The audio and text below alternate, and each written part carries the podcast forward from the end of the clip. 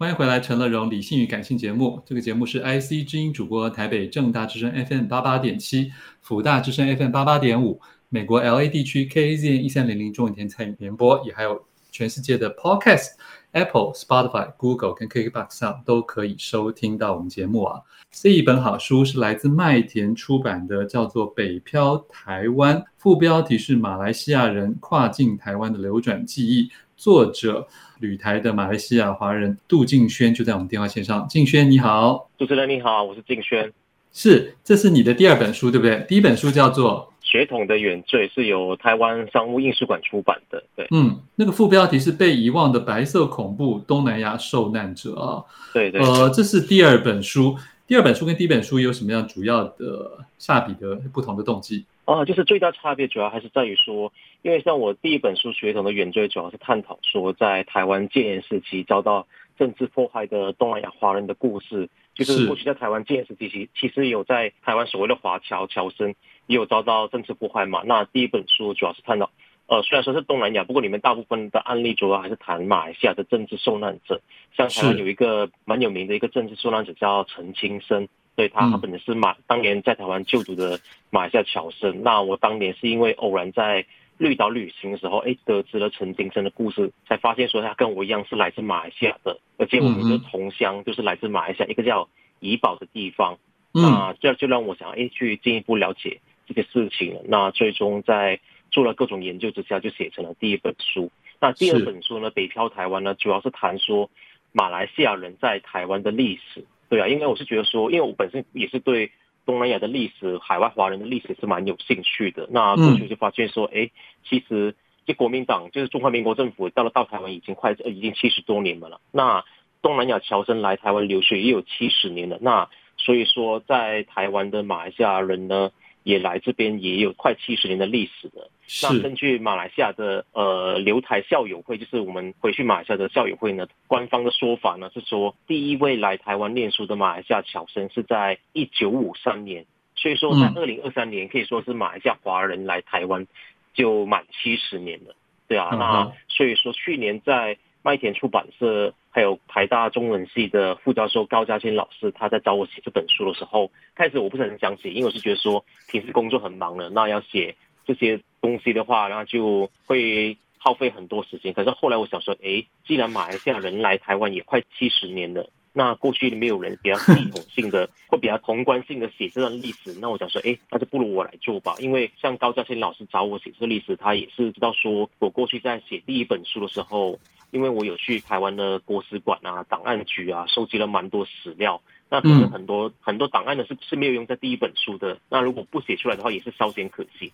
是，所以所以所以我就把它，哎，就在这个机缘巧合之下，就写成了《北漂台湾》这本书了。这本书非常的丰富啊，从非常多面向政治、经济、教育啊，一路甚至谈到的娱乐啊、文学出版方面都有啊。呃，我相信杜敬轩已经是已经是上穷碧落 下黄泉，去找出各式各样的前人的足迹。那这一本书我觉得就很特别，当然也是要从说为什么会有这么多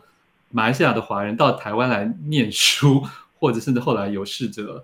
留下来定居，然后做生意或者工作等等啊。所以整个的侨务政策，你是不是可以稍微跟大家讲一下，它它有没有一些阶段性的演变呢？那阶段性的演变，那我就先先简单说一下，也就是为什么要谈马来西亚人好了，就是自己的观察，因为像我来台湾也有十二年了嘛。那像过去我在台湾发现说，哎，过去很多人他说，哎，台湾也有很多东南亚的新移民、新住民，就包括说谈到越南啊、缅甸啊、印尼啊。可是谈马来西亚人说，马来西亚人跟新加坡华人算是比较隐晦，为什么呢？因为当我们谈说，哎，印尼人在台湾的时候，就会想到说，哎，台北车站附近有个印尼街，或者说谈到缅甸啊、泰国的华人的时候，都会想到说泰缅的孤军后裔嘛。那他们在台湾有呃南势角的华新街啊，然后清境农场的博望新村啊，他们都有很多聚落。那就算是谈越南、印尼的柬埔寨的移民呢，就会想到说，哎，是移工、婚姻中介，他们这个是群体的 icon 是很明显的。可是谈到说马来西亚华人的时候，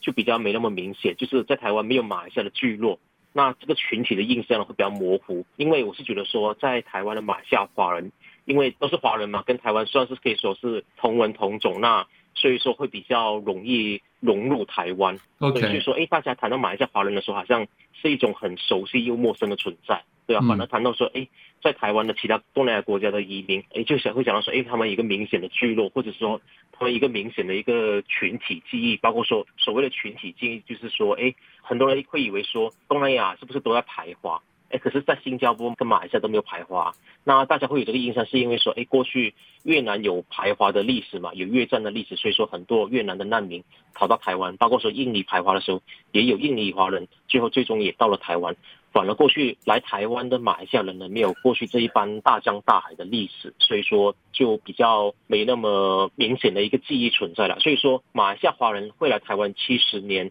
最主要的原因还是在于说，过去台湾推行那个侨务政策嘛，因为过去台湾就国民党到了台湾之后，刚好遇上冷战的年代，然后韩战爆发之下，那美国就提供了很多美元给台湾，那其中就包括要求说，希望国民党政府去吸引更多东南亚华人来台湾念书，那马来西亚就是一个其中蛮蛮重要的生源的，因为像早年以阶段性来说，早年的话，马来西亚政府也是因为反共。跟中国没有建交，然后也禁止马来西亚人去中国念书。那在马来西亚当地的华人想要念接受中文教育体系的大学的话，那只能到台湾，就这个选择了。所以说也造成说，一过去这么多年来，有很多马来西亚华人源源的不绝的到台湾念书。尽管在九零年代之后，马来西亚政府也开放，呃，马来西亚人可以到中国念书了，但是台湾也是得益于说，台湾的高等教育的学杂费，在东亚国家来说，还算是比较价廉物美的。加上了解，而且如果你想念一些比较非理工的，似乎也你们也会衡量说，来这边可能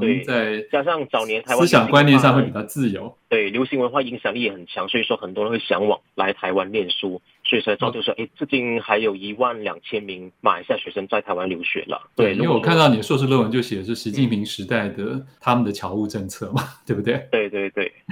好，我们先休息一下，来听一首老歌，金城武所带来的《多苦都愿意》。欢迎回来，陈乐融理性与感性。现在介绍的好书是麦田出版的《北漂台湾》，副标题是《马来西亚人跨境台湾的流转记忆》，作者杜敬轩在我们的电话线上啊。在这个书中，其实也提到了非常多的，不管是政治的观点，或者是一些娱乐跟商业的观点，还包括了星光部队啊。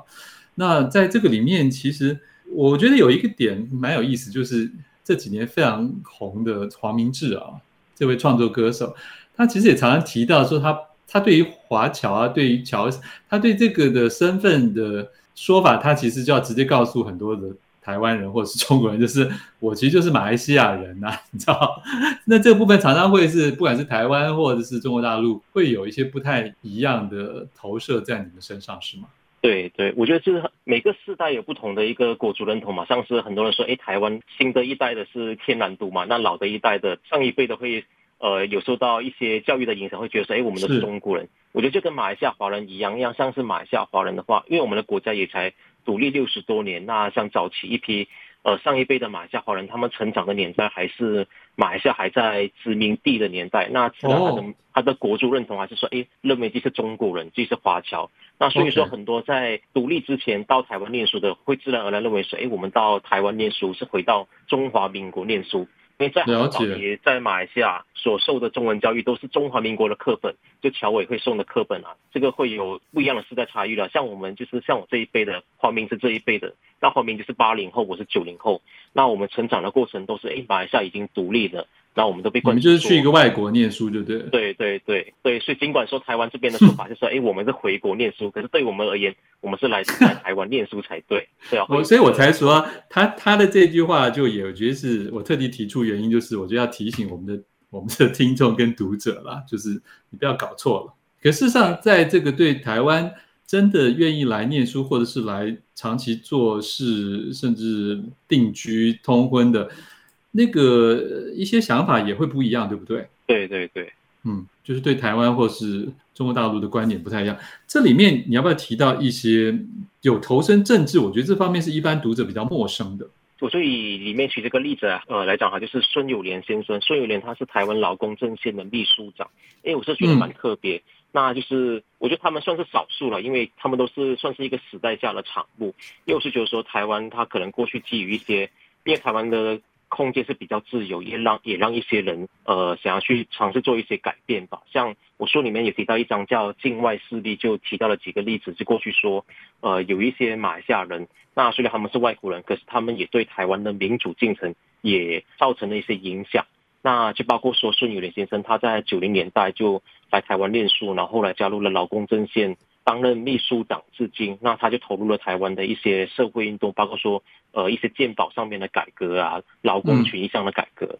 那同时他也支持周边国家一些民主运动，像是缅甸、西藏的一些。独立运动啊都有。那像另外一位是去年过世的陆志炫先生，他是在戒严年代，我有访问过他，他跟我说，他当年来台湾念书的时候，他的国族认同是认为说，哎，我是来到回到中国是一个中国人。可是他他发现说，哎，台湾不是中国，跟他想象的不一样。他是开始认认识到说，台湾人的本土意识啊，追求自由民主的想法。那所以说他在戒严年代投入了台湾的党外运动，后来成为了许信良的助理。后来就继续留在台湾了，他也没有入籍。那他就跟我说过，对他而言，他不需要入籍中华民国。那反而不入籍一个好处就是会呃让别人知道说，哎，我没有入籍中华民国的话，那这就代表说我没有要竞选。那大家会看待他，就会更加客观去看待他所对于台湾的政局啊、实施的一些看法。对，我是觉得说台湾是个蛮有趣的地方啊，就是可以容许一些外国人在台湾这边。某种程度上，虽然虽然没有参政，就是没有去竞选啊之类的，可是也因为以人在这边贡献自己的一些理想，为民主出一份力，然后进而改变台湾。然后像是陆志俊、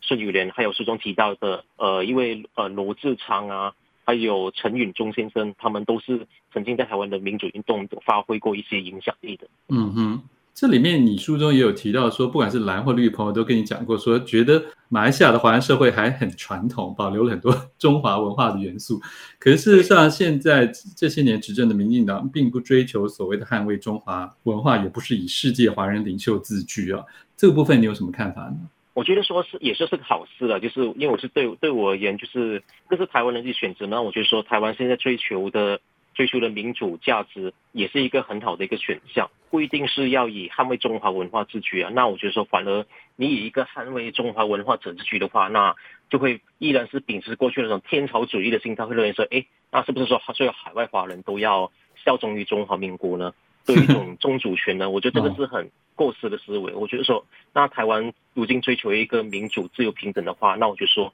那在对待其他国家的人的时候，反而能更加以一种平等的姿态去交流吧，而不是一种天朝主义的一种想法，会认为说，哎，今天哦，你还是侨胞，你还是侨民，那我是你的祖国。那如果今天你是说我的坏话的话，那你就不是一个呃模范的华侨。了解。可事实上，真的在马来西亚现在呃华人社会里面，还是那么的比较传统中华文化当道吗？我觉得就是上一辈的会这样子，那新一代的会比较 open mind 很多，就开放很多了。你是说，可能也比较有各种多元文化的刺激？呃、对对对，毕竟马来西亚还是一个多元族群的国家。对，那我觉得不否认，哎，这年轻一辈的可能还是有一些呃捍卫传统的价值会存在。可是对于说所谓说要很捍卫中华文化，会很教条主义样子，我觉得不像是老一辈的这么坚持吧。是是是，好，那最后讲到作者杜敬轩，你个人接下来会有有有打算长期在台湾发展吗？还是不一定？呃，目前是会了，因为四年前你好像一度想要回国。对对对，就是我，我是书中也是提到说，哎，我在二零一八年的时候，就是因为马来西亚刚好发生政党轮替嘛，那是呃，当时想说，哎，就要回去马来西亚当记者，就是去回去去工作，因为我在台湾是念，迎向一个新的阶段，就对对。那当时是计划说，哎，那我就先把第一本书写好之后回去。那没想到说，我书出版之后是二零二零年二月出版，结果没想到说，马来西亚在三月就。爆发疫情，然后就封城了。那这几年经济状况也不是很好，所以我就继续留到现在了。那目前在台湾还有一些还有一些计划要要做了，所以说目前还是会在台湾长久发展。OK，好，非常谢谢杜敬轩为我们带来这本书《北漂台湾》，是麦田出版的。谢谢你。好，谢谢主持人。想看更多陈乐融的文章跟讯息，欢迎上我的官网陈乐融自选集。富广建筑团队邀你一起富学好礼，广纳好邻。谢谢您收听今天的理性与感性节目。美好的生活如同美好的建筑，必须兼具理性的思考与感性的温度。